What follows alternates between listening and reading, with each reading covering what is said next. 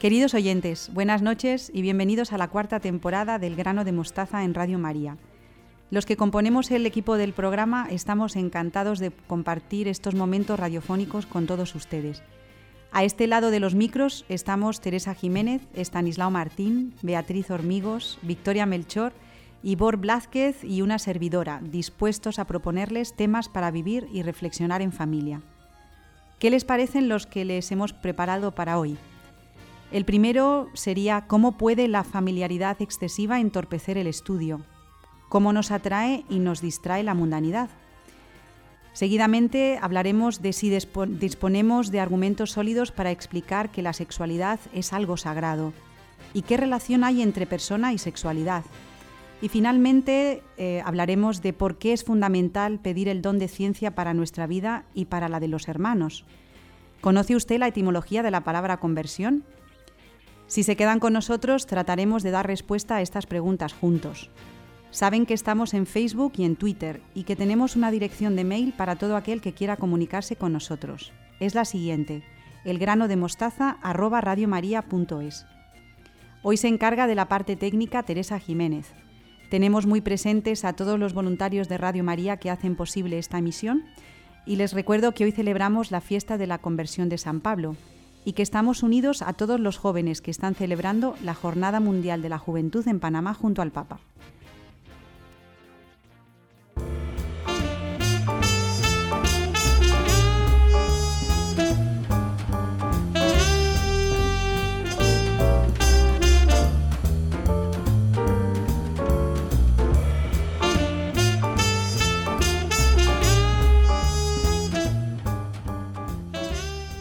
Comenzamos el programa de hoy con Beatriz Hormigos y con Victoria Melchor, que nos están ayudando a conocer un poco más a Santo Tomás. Buenas noches, Beatriz.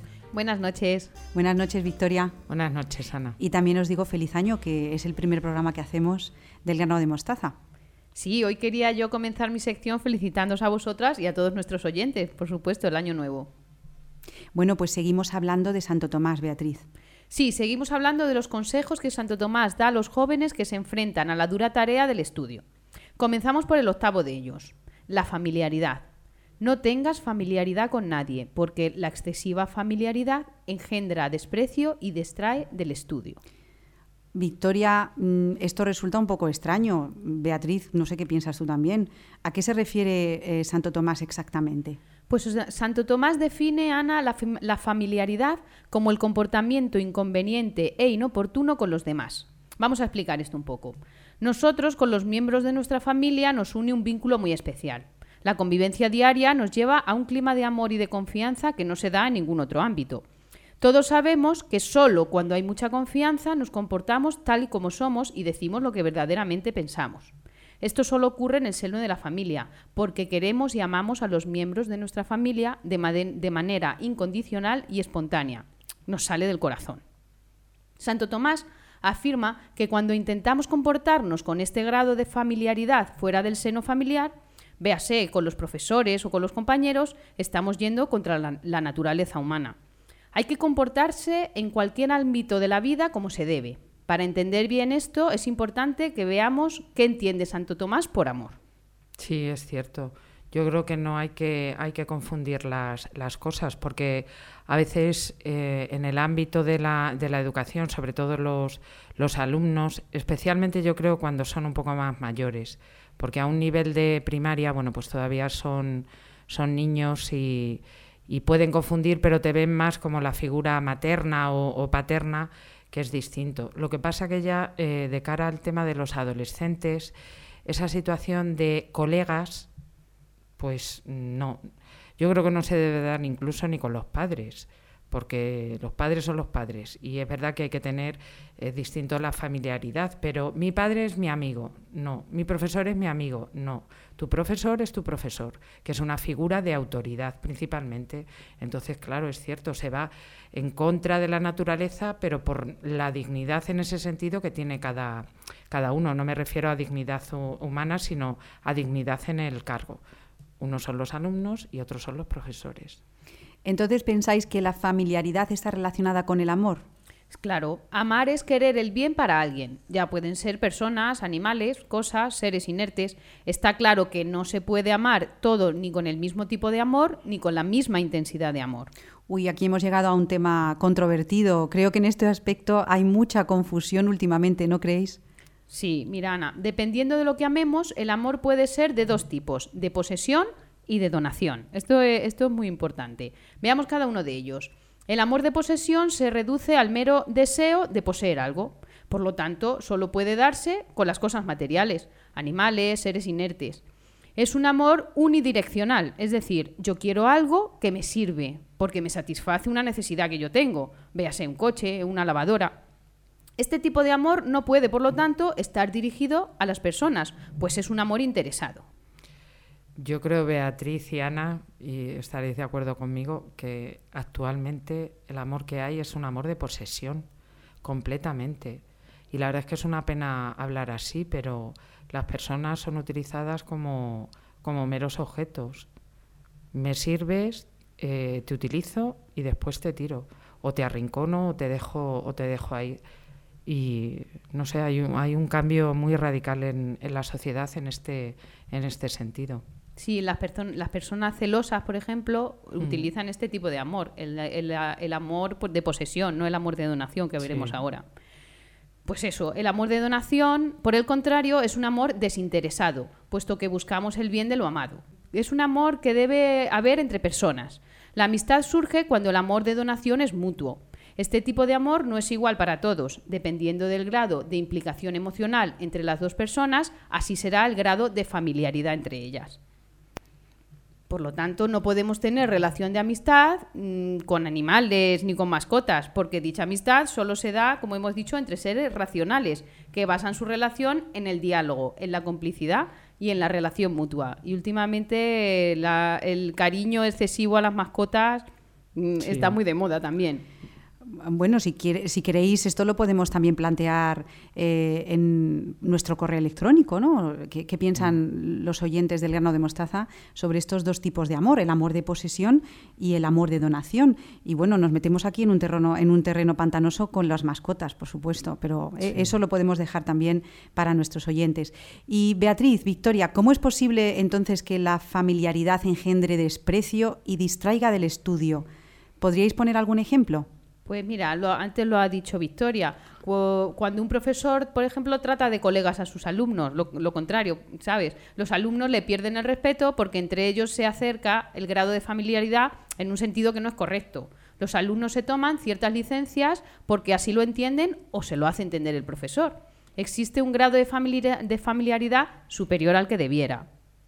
Y, por ejemplo, otro ejemplo es cuando los alumnos crean también lazos de amistad muy fuertes y por lo que sea se rompen, hace que el estudiante se, en él genere una angustia que no le deja centrarse en los estudios.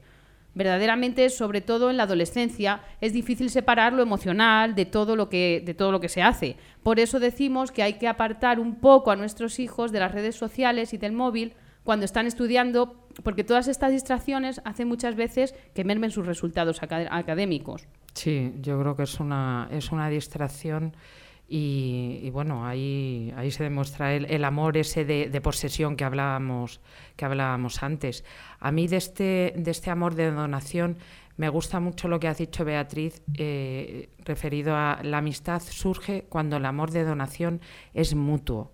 Qué importante esto en la familia, qué importante en el matrimonio, incluso en la, en la propia amistad, porque si no hay ese, ese mutuo amor, mmm, es que se queda, se queda cojo, algo falla, algo falla ahí, y sobre todo entre los, entre los esposos, porque si hay esa donación mutua, a pesar de las dificultades, de los distintos caracteres, da igual, pero si hay una donación ahí mutua, luego va a repercutir en la familia, y ese creo que es un ejemplo muy importante que los padres deben dar a los, a los hijos, porque si no, mmm, no está equilibrada la, la, balanza en esa, en esa donación y en ese amor. Y yo creo que de la familia mmm, parten muchos eh, problemas que luego, que luego hay que se, y que se desarrollan en los jóvenes, en los hijos. Y yo creo también, no sé si estáis de acuerdo, en que hay que fomentar la familiaridad con aquellas personas que nos muestran eh, pues ese, ese grado de compenetración. O sea, no podemos ir contando a nuestras interioridades a cualquiera. Porque eso, fíjate lo que nos dice Santo Tomás, es que eso puede llegar a generar desprecio, ¿no? Cuando una persona se desnuda ante otros emocionalmente y no tiene ese cierto pudor que hay que tener, eh, pues en el fondo no se está tampoco respetando a sí misma, ¿no? No puedes ir contando eh, cosas muy graves o cosas muy personales al primero que te encuentres por la calle. Y esto yo creo que a nuestros jóvenes también hay que hacérselo, hay que hacérselo entender, ¿no, Beatriz, Victoria? Pues sí, mm, ya lo hemos hablado más veces y, ahora ha salido también el tema de las redes sociales. Yo no puedo poner públicamente todo, contar todo lo que hago segundo a segundo eh, durante mi día, durante mi jornada, porque es que luego eso es muy, es muy peligroso. Y aparte yo creo que este grado de familiaridad, de intimidad con otra persona, bueno, pues hay que, hay que escoger muy bien, sobre todo cuando uno es adolescente. No podemos contar, lo que dices tú, Ana, a cualquiera nuestras intimidades, porque es que, mm, y más hoy en día, es que, es que lo vemos y, lo estamos comprobando en los colegios, en los institutos, como hay eh, problemas de este tipo que tú le, cuentas algo a alguien o haces, eh, te hacen una fotografía, inmediatamente eso está subido en las redes sociales. Y luego vienen problemas de acoso, vienen problemas de inseguridad, vienen problemas de, es que claro, no tengo tantos me gusta y me siento inseguro o insegura. No, eso no puede ser. Hay que cuidar antes todo lo, todo lo demás, ese grado de amistad o de familiaridad. Pues pasamos ahora a explicar, Ana, si, si te parece, el noveno de los consejos que nos da Santo Tomás, que es el cristianismo y la mundanidad. Dice, no te entrometas en los asuntos y conversaciones con los mundanos.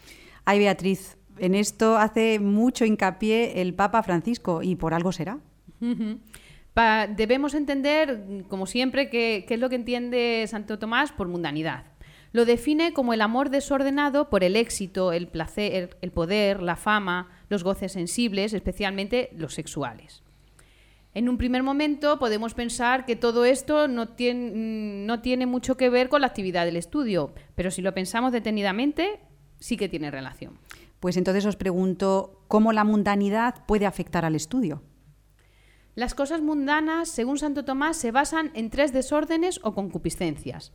La primera de ellas son los honores y las riquezas, lo que llaman la concupiscencia de los ojos, que es recibir adulación de los falsos amigos aferrarnos a las cosas materiales que no nos dan la felicidad.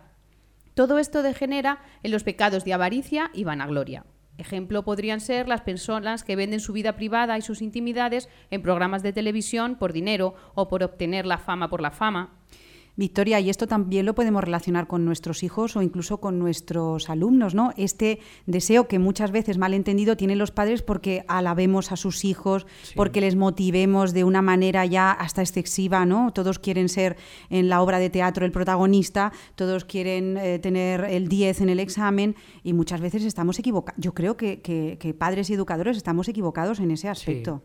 Yo creo que eh, actuando de esta forma, Ana, se reduce tanto el grado de frustración del alumno o del niño que luego no es, no es capaz de enfrentarse a los problemas cuando los, cuando los tiene.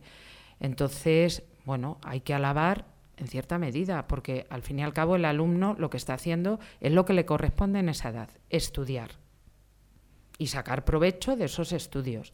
Evidentemente hay que, hay que tener una cierta empatía y por supuesto hay que alentar, pero una cosa es alentar y otra cosa es alabar en exceso y decir pues tú eres el mejor, eh, quien mejor lo hace, el que mejor actúa, quien mejor canta, no puede ser. Es una pena ver en los colegios, como lo vemos nosotras, niños con una baja tolerancia a la frustración. Nadie les ha dicho nunca no. Llegan al colegio, nosotros les decimos que no, y se, y se bloquean. Y la única reacción que tienen es llorar. Es súper curioso. Bueno, pues mira a Santo Tomás y sigue estando ¿no? vigente hoy en día. El segundo de los placeres son los deseos naturales, lo que es la concupiscencia de la carne. Dejarnos llevar por todos estos placeres nos hace caer en los vicios de la lujuria y de la gula. De esto tampoco hay mucho más que decir. El último de ellos sería la soberbia, que es el peor de los tres, porque la soberbia nos hace creernos mejores y superiores a Dios. El soberbio cree que no necesita a Dios para salvarse y trae de la mano siempre a su hermana pequeña, la envidia. Soberbia y envidia van unidas siempre. El soberbio siempre ansía lo que no tiene y envidia todo lo ajeno. Y Victoria, ¿tú crees que esto impide que estudiemos? ¿De qué forma? Pues yo creo que, sí. Mm, mira, yo creo que se puede dar de dos formas. Eh, el alumno que estudia porque es excesivamente competitivo para sacar siempre la mejor nota, y como decía Beatriz, mm, no, eh, no, es capaz de, asimilar una nota pues, por debajo, por ejemplo, del 8. Y viene y te reclama, no, es que yo quiero, es que yo quiero, es que yo tengo. Y, bueno, y luego está el que eh, tiene envidia en ese, en ese sentido, pues que a lo mejor no lleva. Es que cada uno tiene unas capacidades naturales que, por supuesto, hay que fomentarlas. Pero mm, no se puede dar esa, esa envidia y a la vez esa soberbia, siempre tengo que ser yo el mejor. Yo a mis alumnos, a mis alumnas, estoy mm, harta de repetirles que del error se aprende. Y el error es muy importante en el estudio si somos soberbios o envidiosos, no, eh, no hay cabida para el error. Claro, una persona que se deja llevar por lo mundano, pues está destinado a cargar sobre su espalda con los siete pecados capitales, que son los que hemos dicho antes, y esto nos hace desviarnos de nuestras obligaciones. Pero parece que siguiendo esta línea solamente podemos caer en un derrotismo absoluto. Haga lo que haga, estoy predeterminado hacia el abismo. Pero esto, gracias a Dios, pues no es así. El mundo es bueno porque Dios lo ha creado así. Somos nosotros los que lo hemos convertido en mundano por el pecado. Y para terminar, eh, ¿qué pensáis vosotras? ¿Cómo podemos luchar contra este espíritu de, mundanidad que nos recuerda el Papa Francisco muchísimas veces, que nos llama a todos sin excepción? Hay de aquel que piense que, no está ¿no? Eh, tentado por este espíritu del mundo. Pues el hombre está dotado por Dios para vivir entre el mundo y la espiritualidad. Son dos relaciones opuestas. El que más se acerca a los bienes espirituales, más se aleja de los peligros del mundo y viceversa. Las herramientas que Dios nos da para poder vivir en el mundo son los mandamientos de la ley de Dios. Solo si el hombre cumple estos mandamientos se salvará y podrá vivir en armonía con, Dios y consigo mismo. Me encanta hablar con vosotras dos, con Beatriz Hormigos y con Victoria Melchor, porque esto de traer a Santo Tomás de Aquino al siglo XXI y que nos siga ayudando a maestros, a padres, a alumnos, a, pues a llevar una vida ordenada, feliz, porque al final esto nos va a traer la felicidad, pues me llena de gozo y os doy las gracias a las dos. Gracias Beatriz, a ti, Victoria, un abrazo. Gracias. adiós, adiós. adiós. quién iremos si tú eres nuestra vida? Señora, ¿quién iremos? Si tú eres nuestro amor. Señora, ¿quién iremos? Si tú eres nuestra vida. Señor, Señor, ¿a quién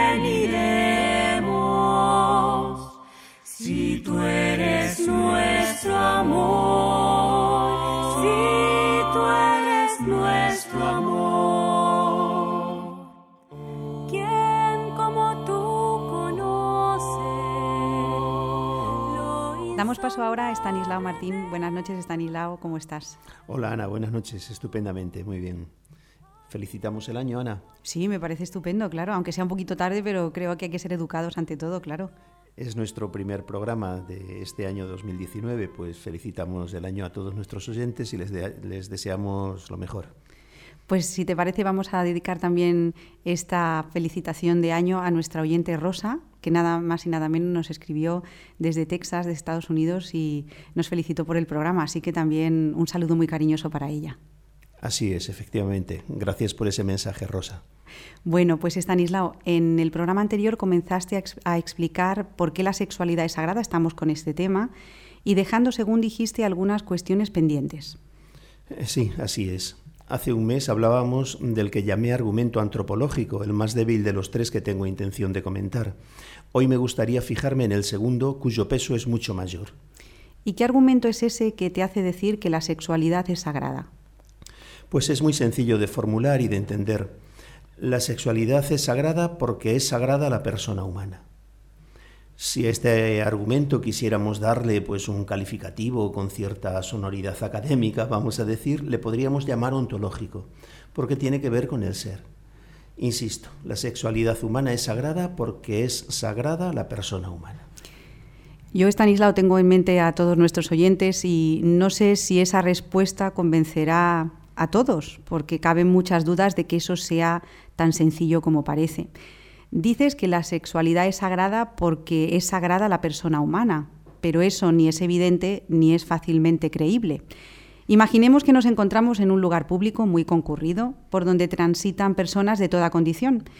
Imaginemos, por ejemplo, una plaza populosa de una de las grandes ciudades del mundo, pues Roma, París, Barcelona, y un observador neutral viendo pasar ante los tipos de hombres y mujeres más diversos que existen en el mundo. Si alguien se le acercara y le dijera que todas esas personas, cada una con sus características y rarezas particulares, todas, sin excluir ninguna, son seres sagrados, nuestro buen observador quedaría un poco perplejo, ¿no? ¿Seres sagrados? ¿Todos? ¿Todos sin excepción? Eh, esto merece una explicación. Estanislao. Pues, a ver, no es tan complicado, Ana.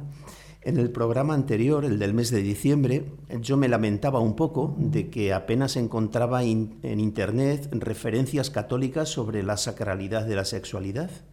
Pues bien, ahora respecto de la persona humana tengo que decir justamente lo contrario, porque he vuelto a hacer lo mismo, una búsqueda abierta en Internet tecleando la expresión carácter sagrado de la persona humana. Lo he hecho en el buscador más popular y más usado, ¿no? Y he podido comprobar con mucha satisfacción dos cosas. Una, que abundan las páginas católicas y dos, que son católicas las más consultadas. Quizá un no creyente o un creyente no católico pueda poner en duda lo que digo, pero los católicos lo tenemos en nuestra fe. Esto pertenece a nuestra fe.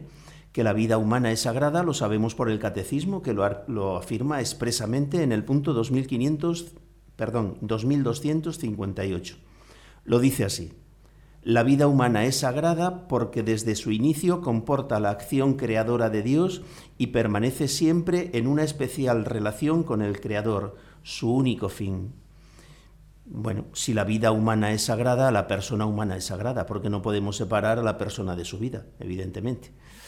Aparte de esto, mm, me gustaría citar un artículo, El valor sagrado de la vida humana, de un filósofo y sacerdote, eh, su nombre es Antonio Orozco, y es un, artículo que yo tengo cogido ya de hace algún tiempo de la revista Arbil, en el cual se explican de manera muy breve y con mucha claridad las razones de por qué la persona humana es sagrada.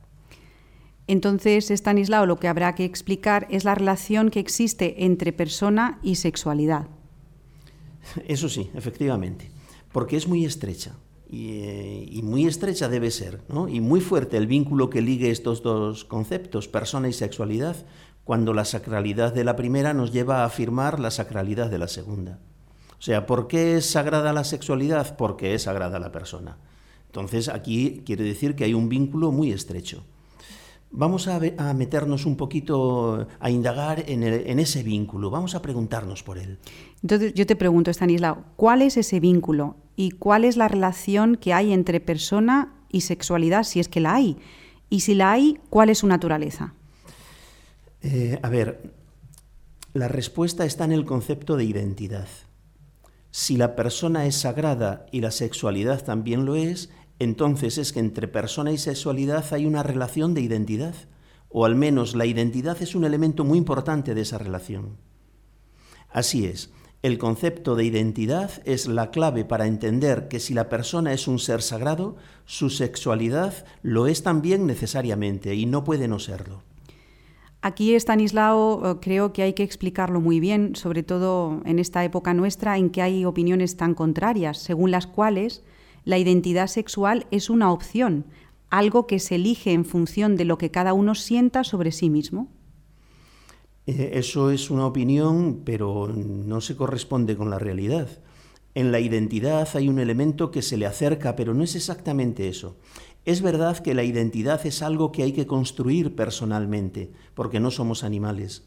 Un animal cuando alcanza su madurez biológica, cuando acaba su crecimiento corporal, ya es todo lo que puede ser, pero un hombre no. El hombre tiene que trabajar el ser que ya es desde que nace hasta que muere, porque mientras vivimos somos siempre seres inacabados. Y esta, por cierto, es la tarea básica y fundamental de la educación. Es muy interesante esta idea de que estamos en construcción. Estamos en construcción permanentemente.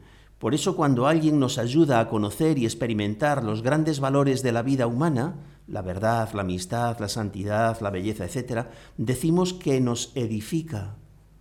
He buscado en el diccionario de la Academia la palabra edificar y en su primera acepción dice que es levantar un edificio. Pero mira lo que dice en la segunda. Edificar, infundir en alguien sentimientos de piedad y de virtud. Estamos en construcción, perdonen las molestias, habría que añadir, como hacen en las obras, ¿no? Ahora bien, esa construcción no se levanta en el aire. Aquí es donde quiero mm, ir a aterrizar sobre este punto, ¿no? Para no perdernos. Esta construcción que somos cada uno eh, no, no se levanta sobre la nada, porque ninguna edificación se levanta sobre la nada, siempre hay que cimentarla. Pues bien, necesitamos una base sólida. Nosotros no somos Dios que es quien hace existir las criaturas desde la nada. Nosotros siempre tenemos que apoyarnos en algo. Para edificar la persona que estamos llamados a ser, necesitamos algo dado previamente, un cimiento, una materia prima, unos datos, unos elementos fundamentales que tienen que ser dados y que son inamovibles.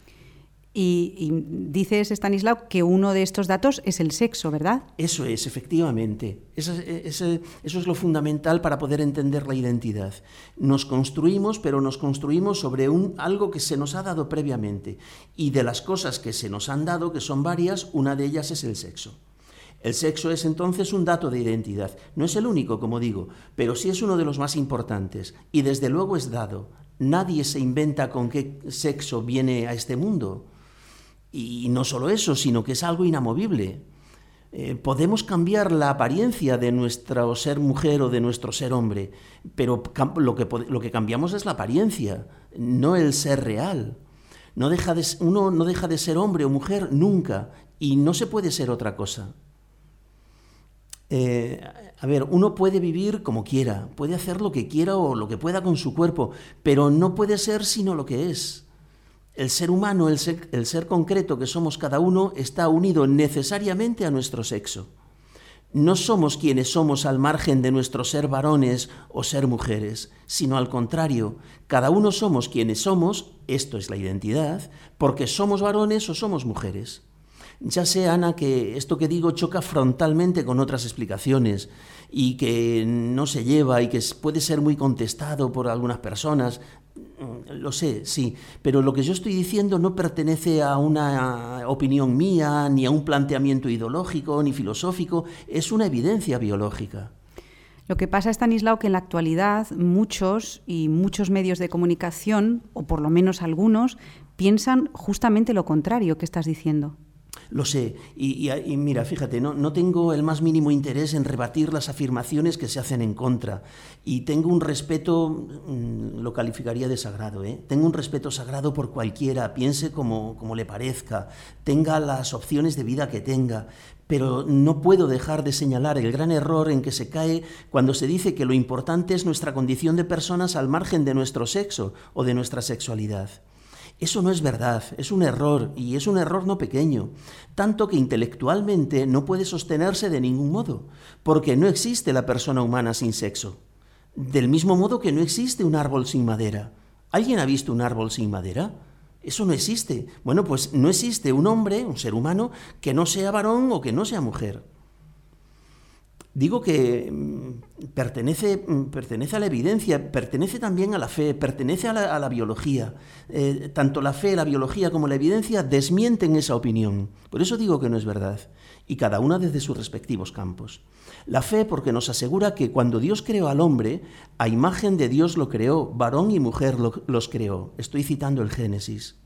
Y Dios no muda sus actos, ni tiene por qué... Mm, cambiar sus planes, ni los cambia, ni, es inmutable, ¿no? Sigue creando almas humanas en cuerpos masculinos o femeninos. Esto en cuanto a la fe.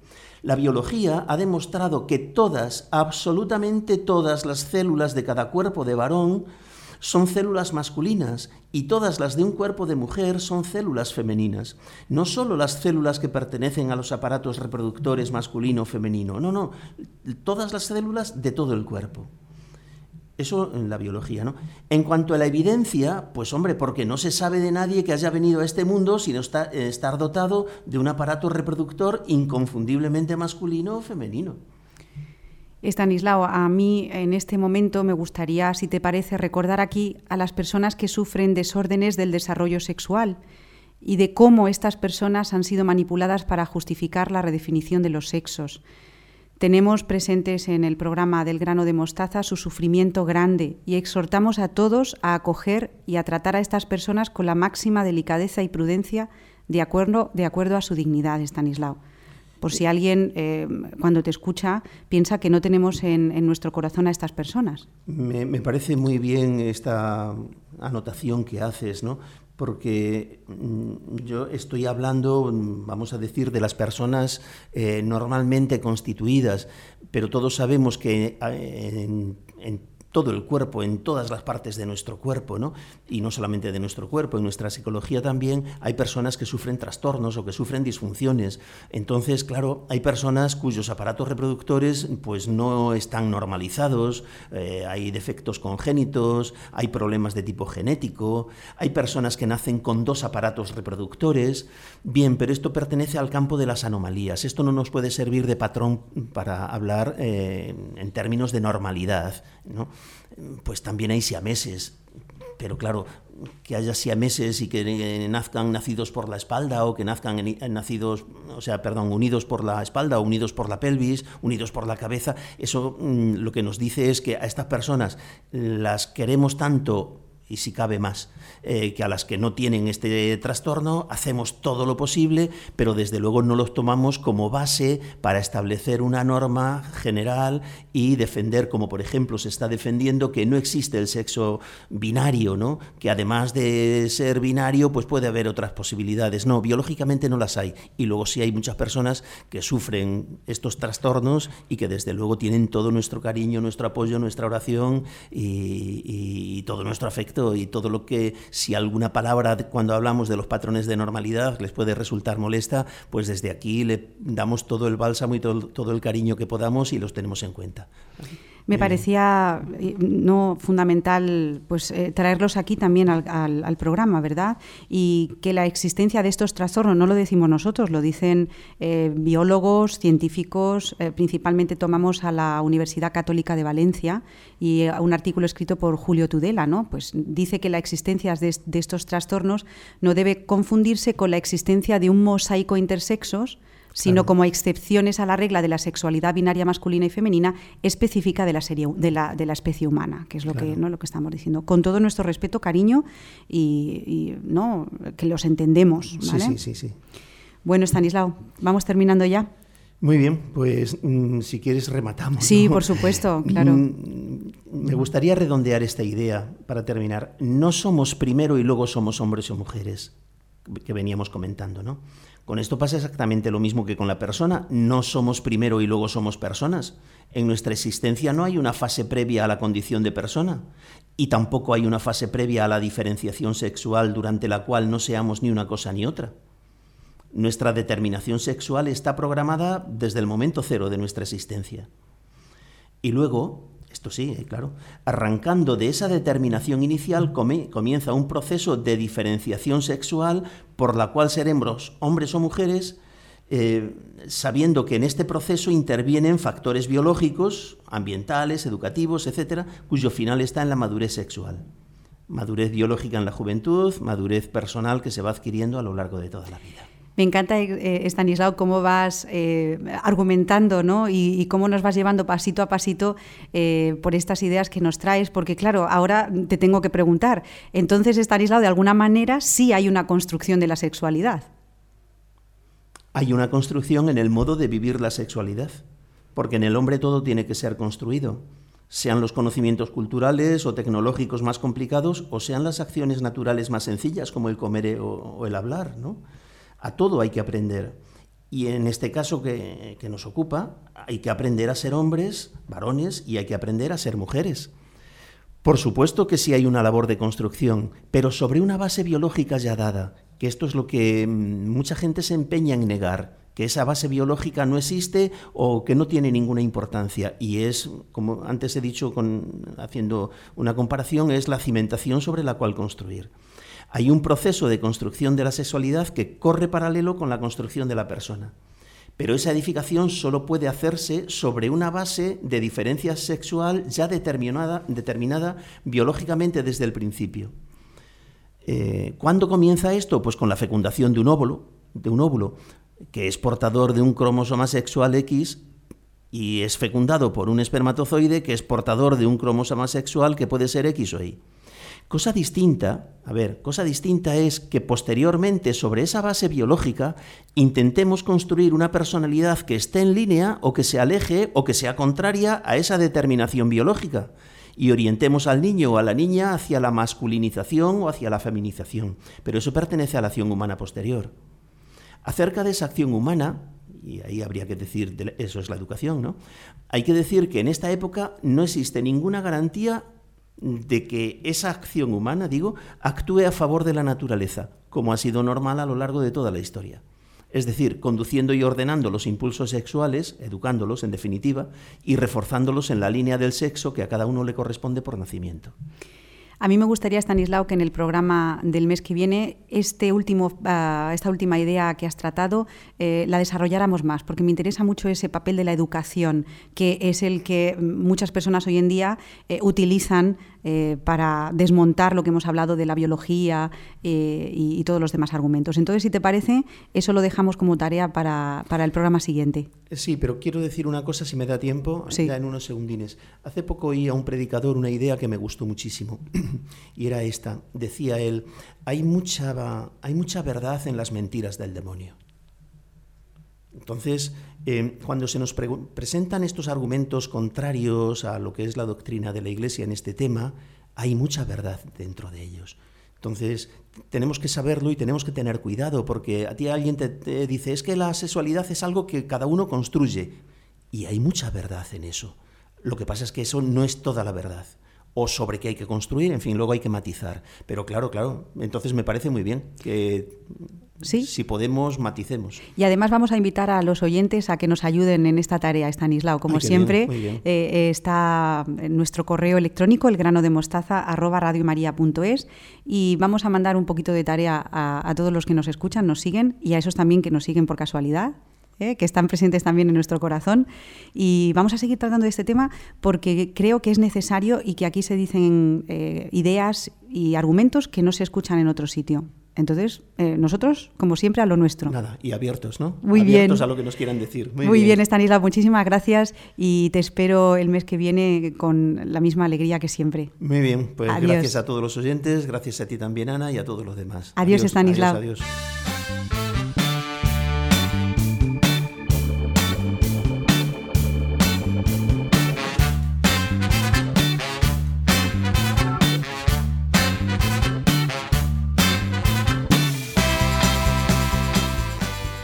Nos acompaña en este tramo del programa del grano de mostaza nuestro colaborador, que yo ya puedo decir que es casi habitual, Ivor Blázquez. Buenas noches, Ivor. Buenas noches, Ana. ¿Qué tal te encuentras esta noche de viernes? Ya, me encuentro bien y, y, y, tranquilo y relajado, es lo que tienen estas noches invernales. Pues fíjate qué suerte has tenido, Ivor, que te ha tocado emitir el programa el día de la conversión de San Pablo. Y me gustaría en esta sección de etimología para familia que nos explicaras dos cosas relativas a San Pablo. La primera, qué significa la palabra conversión. Y la segunda, una palabra que utiliza San Pablo en Filipenses que dice que todo lo estima pérdida y luego dice que también todo lo estima basura. Pues hoy celebramos el día en el que San Pablo fue tirado del caballo, que no se dice que fuera un caballo, ¿no? Que no se dice, el texto de, de Hechos no menciona caballo por ninguna parte. Bueno, ¿y qué significa eso de conversión? ¿De dónde viene esta palabra? La palabra conversión viene de un verbo en latín que es convertere, que es un verbo compuesto, cum vertere. O sea, vertere es verter, es verter, es girar. Y converto es dar la vuelta por completo, dar la vuelta juntamente, se diría que convertir es dar, con un ejemplo de matemáticas, un giro pero de 180 grados, no simplemente girarse un poco, sino completamente. San Pablo se convierte porque se da la, da la vuelta, eh, le da el rostro hacia Cristo. Eso es lo, eh, eso es lo básico de la conversión y de todos los y de todos los, los grandes personajes bíblicos les pasa eso. Llega un momento que se dan la vuelta y se vuelven hacia Dios. Y lo contrario, también sucede a veces lo contrario cuando eh, nos, cuando nos alejamos de Dios, le damos la espalda y entonces le damos la cara a lo contrario que es el pecado. Pues fíjate si San Pablo Ibor se dio la vuelta como un calcetín, como dicen en mi casa, eh, parece que le han dado la vuelta como un calcetín, que en Filipenses 3, 7 dice que todo lo estima pérdida con tal de, con- de- de encontrar o, o, tener a Cristo. ¿Y, y de dónde viene esa palabra? ¿Cómo- ¿Cómo es en latín esa pérdida? todo lo estimo pérdida es que todo considero que es una pérdida. Claro, lo que pasa es que tener que aumentar tanto para una cosa que dice San Pablo de manera tan breve. ¿Y, y de dónde viene esa palabra en, en el texto? ¿Qué es esa pérdida que nosotros hemos traducido en español como pérdida? Pérdida eh, ya lo ya, ya se traduce directamente desde el, desde el griego original, pero incluso eh, San Jerónimo, que sigue pesa- pesando mucho en la traducción de la Biblia, eh, San Jerónimo lo traduce como detrimentum en latín, que es justamente eso, pérdida, donde da la palabra detrimento nuestro. Hemos perdido el significado de, de pérdida para detrimentum y simplemente decimos detrimento como una cosa mala, como una cosa que nos lastra. Eh, pero pero eh, lo, que, lo que quiere decir propiamente es pérdida de algo. Pero aún así es todavía más, quizá más poderosa la palabra en griego que utiliza el, el propio San Pablo, que semía. Semía sí que es pérdida, pérdida tal cual, pérdida de algo, pero sobre todo pérdida económica, pérdida de dinero. Incluso hay veces que en, en otros, auto- en otros autores griegos, considerando a San Pablo un autor griego, que lo es, pues no, Tarso es una ciudad griega, aunque él fuera judío, era, era griego culturalmente hablando. Eh, la zemía es la multa, llega a ser a veces una multa, una, eh, interpretada como una pérdida de dinero. Y además San Pablo, con esa fuerza, imagínate eh, escribiendo esta carta ¿no? a los filipenses, además ahonda en el, tema de la pérdida y luego en el siguiente versículo dice una palabra que, suena muy fuerte, ¿no? Todo lo estimo basura. ¿Está bien traducida esa palabra, basura? No está mal traducida del todo, porque dentro de las, letras, originalmente eh, significa basura. ¿Qué palabra utiliza San Jerónimo? ¿Cuál, para traducir la palabra griega, cuál utiliza el propio San Pablo? Vayamos primero a San Jerónimo. Eh, en la Vulgata pone stércora, en plural. Eso me suena en español. Claro, stercus es el estiércol. O sea, todo lo, es- todo lo considera que es estiércol con tal de ganar a Cristo para ganar a Cristo todo no vale nada. No vale nada porque es como el porque es como, como, como las heces. ¿Qué es lo que sucede? Que ya en la propia en la propia eh, vida del latín stercus no solamente significa estiércol, sino que simplemente significa desperdicio la palabra basura es muy moderna en comparación con eso, con la palabra estiércol que tiene una etimología muchísimo más antigua. Y quizá sea, mm, eh, se optó en su día y se sigue optando por la traducción de, de basura por dos razones. La primera, por, la, por el significado propio de, eh, de, estiércol como hez, que es quizá demasiado fuerte y por otra por un significado bastante más que tiene bastante más general esa palabra es- eh, estercus que viene no es otra que viene del, del griego esquivalon que también significa lo que también significa lo mismo. Pero ya en época antigua que es a lo que vamos nosotros ya tiene un significado extendido a desperdicios. Pues fíjate, qué maravilla, vaya clase que nos has dado de etimología para familias. Yo creo que esto es interesante. Eh, la etimología parece que tiene que estar en las bibliotecas encerrada, pero nos enseña mucho y nos enseña mucho para la vida. Y hoy en la fiesta de la conversión de San Pablo, pues hemos explicado, Ivor, lo que es la palabra conversión y lo que dice San Pablo, fíjate ese giro que tú has dicho de 180 grados que le llevó a decir que todo lo estima pérdida y que todo lo estima estiércol o basura. Mm, Muchísimas eso. gracias, Ivor Blázquez. A, a ti y a todos los oyentes de Radio María. Hasta el mes que viene, adiós. Hasta el mes que viene.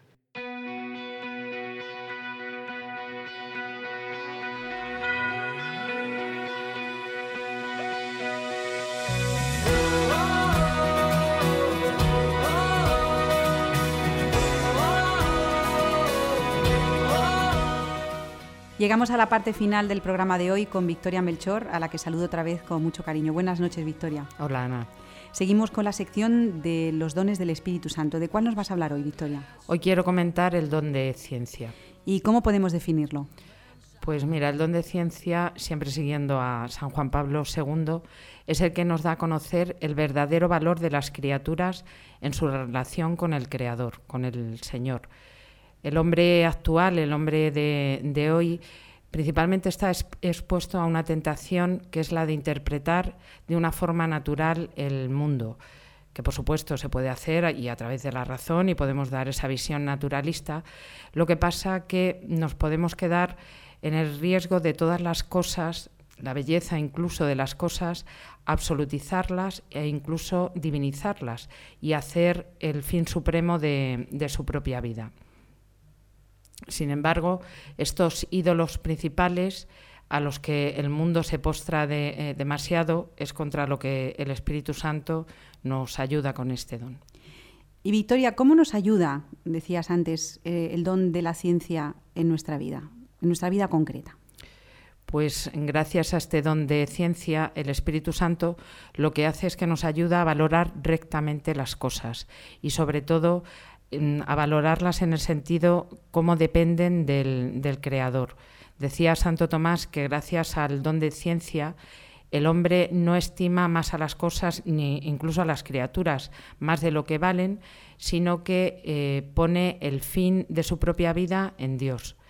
A través de esto podemos descubrir este sentido sobrenatural de lo creado, viendo las cosas como la manifestación verdadera y real, aunque de una forma limitada, porque para eso son cosas o para eso somos seres humanos, de la belleza, de la verdad y sobre todo del amor infinito que es Dios. ¿Y qué consecuencias tiene el don de ciencia para nosotros los creyentes? Pues mm, sobre todo, Ana, lo que nos sale es un, un cántico de, de alabanza. Yo creo que todos recordamos el salmo Alabad al, eh, al Señor en el cielo, alabadlo en el fuerte firmamento, alabadlo sol y luna, estrellas, eh, sol radiante. ¿Por qué? Porque siempre que contemplamos esta naturaleza o las cosas creadas, nos sale ese cántico de alabanza. Es decir, Victoria, que el don de ciencia nos coloca en nuestro verdadero lugar. Y permíteme que te diga que esto no está muy de moda hoy en día. No, para nada. No está nada de, no está nada de moda. ¿Sabes qué pasa, Ana? Que lo, lo comentábamos antes también con, con Beatriz. En el momento en, que, en el que ponemos un amor excesivo y sobre todo de posesión en las, en las cosas, nuestro lugar, nuestro centro se separa. Es cierto que hay una distancia infinita entre, entre Dios y las, y las criaturas, pero no podemos hacer de lo que nos rodea nuestro fin último, porque al fin y al cabo estamos haciendo un mal uso de, de ellas. Y por tanto, el don de ciencia lo que hace es mm, centrarnos, porque hace que reconozcamos realmente lo que, lo que somos y además pone en nosotros ese deseo interior de, de volvernos hacia Dios. O sea, de estar siempre, como decía antes, alabándonos. Yo creo que esto es lo que nos tiene que centrar. ¿Y cómo podemos aprender y enseñar a vivir este don? Eh, principalmente en la familia y luego también pues, en los colegios. Y luego mm, hemos dicho también que en nuestra sociedad está falta de modelos. ¿En, quién podemos fijarnos? Sí, yo creo que hay que pedir mucho al Espíritu Santo. Mm, Ya he comentado otras veces que cuando elegí para esta sección los dones del Espíritu Santo era porque mm, en Occidente es el gran desconocido y yo creo que tenemos que, que invocarle mucho y pedirle todos sus dones. El don de ciencia en la, en la familia, pues vuelvo a insistir, para poner a Dios en el lugar que le corresponde, en el centro, porque eso evitaría muchísimos eh, problemas. En una familia se puede discutir, hay dificultades, surgen las enfermedades, eh, la gente se queda sin trabajo pero fíjate Ana qué forma tan diferente de vivirlo si Dios está en, el centro. Y si le pedimos al Espíritu Santo y le imploramos que nos dé esa ciencia para saber valorar.